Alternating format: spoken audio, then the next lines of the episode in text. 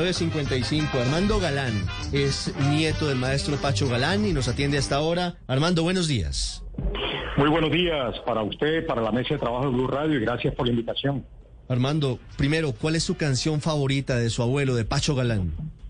Bueno, a mí me gusta mucho el merecumbé Pico Noguera. Es uno de los merecumbés que tiene blues, tiene jazz, tiene cumbia, tiene merengue colombiano, tiene fox. Es uno de los, eh, es considerado uno de los merecumbés más importantes eh, que tiene el maestro Pacho Galán. Obviamente, su obra magistral fue Hay Cosita Linda, que es donde el maestro deja plasmada esa inventiva, esa creatividad, esa matemática, esa teoría, esa célula rítmica del, del, matrimonio entre la cumbia del departamento del Atlántico y el merengue colombiano, no el merengue dominicano, el merengue colombiano, porque ese matrimonio entre estos dos ritmos da luz el merecumbé, más el merengue dominicano combinado con la cumbia del departamento no da merecumbé. Armando, ¿de dónde surge el genio de, su abuelo, del maestro Pacho Galán? Usted que ha podido averiguar en, la historia, en la genealogía, ¿cómo surge eh, este genio? Porque no es fácil que aparezca alguien tan innovador en la historia de la música. Bueno, Pacho Galán tenía un tío de nombre Manuel eh, y ese tío, eh, digamos que lo indujo a, a la música. Pacho Galán desde niño eh, no jugaba con carritos, él le gustaba era la flauta, le gustaban las trompetas de plástico, de juguete.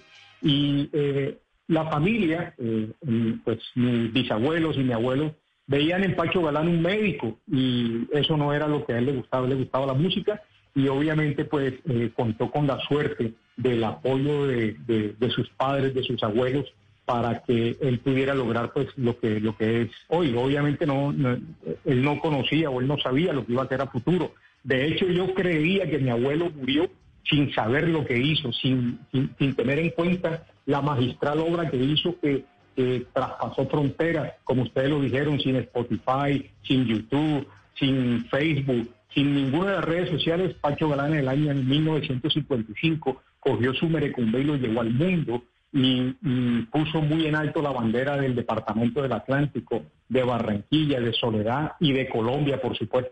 Armando, sobre esto que usted habla, ¿cómo hacer para que la música de leyendas como Pacho Galán, como Lucho Bermúdez sea transmitida a las nuevas generaciones cuando poco o nada se escucha en la radio local?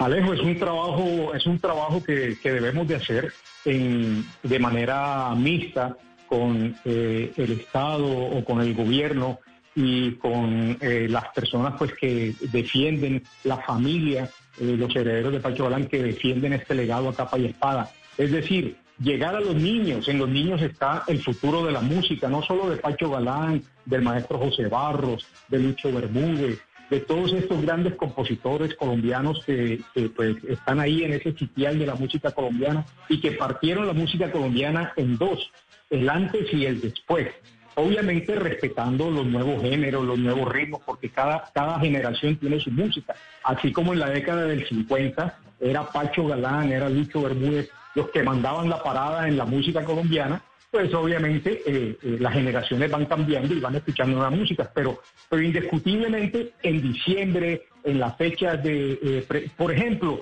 en el día de ayer me, me, causó, digamos, orgullo y me gustó muchísimo que un tema como Colombia, tierra querida del maestro eh, Lucho Bermúdez sonara por todos lados. Es decir, jóvenes, adultos, mayores miran esa obra y eso pues hace sentir orgullo porque eh, pues eh, esto no se pierde, sigue vigente. Pacho Galán sigue vigente con su música, no ha muerto, su música le da vida. Lucho Bermúdez le da vida a su música y eso es importante para que las generaciones presentes, presentes y futuras pues sigan escuchando esta música. Armando, hoy hay homenajes para, para Pacho Galán. ¿A qué horas son? ¿En dónde, ¿En dónde se van a realizar?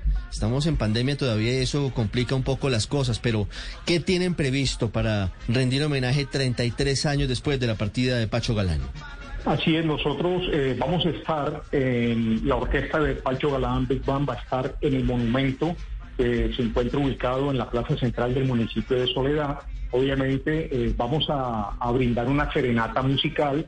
Eh, no es un evento, no es un, algo, pues simplemente vamos a llegar allí, su orquesta, vamos a tocar cinco temas, éxitos del maestro Pacho Galán, como Boquita Salá, Cosita Linda, La Butifarra de Pacho, El Merecumbé y El Bombón. Son los cinco temas que vamos a interpretar eh, los músicos de su orquesta vamos a estar ahí con distanciamiento, eh, con todas las medidas de bioseguridad y vamos a brindar una, digamos, una serenata musical que no va a durar más de, más de 30 minutos. Pues ahí estaremos pendientes. Vamos a, poner una ofrenda floral, vamos a ver, va a haber muchas flores allí y bueno, eh, pues el que quiera llegar, pues puede llegar, va a ser algo eh, pues abierto, pero realmente nosotros pues no hemos organizado un evento ni nada eso, pues obviamente teniendo en cuenta este tema de las medidas de seguridad, pues no, no, no, no va a ser un evento como tal.